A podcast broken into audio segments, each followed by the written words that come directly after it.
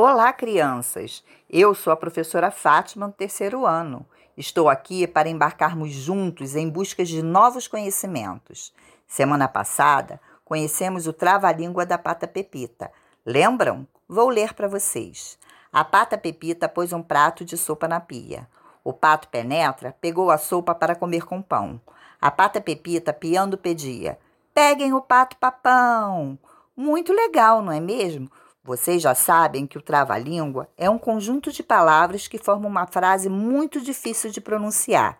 Veja que no trava-língua da pata pepita, a letra que se repete é a letra P. Agora, vamos conhecer outro trava-língua. Vou ler para vocês. O rato roeu a roupa do rei de Roma. O rei de Roma ruma a Madrid. O rato roeu o rabo da raposa.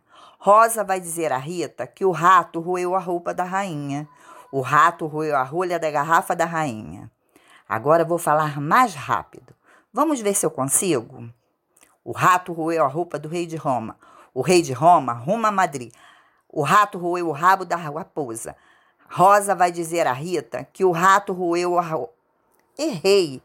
Ai, é muito difícil, não é verdade?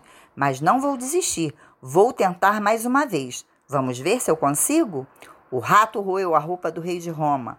O rei de Roma arruma Madrid.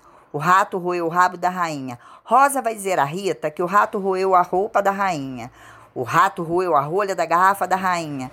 Ui, acho que eu consegui. Que bom, não é mesmo? Agora vou falar mais rápido ainda. Será que consigo? O rato roeu a roupa do rei de Roma. O rei de Roma arruma Madrid. O rato roeu o rabo da raposa. Rosa vai dizer a Rita que o rato roeu a roupa da rainha. O rato roeu a rolha da garrafa da rainha.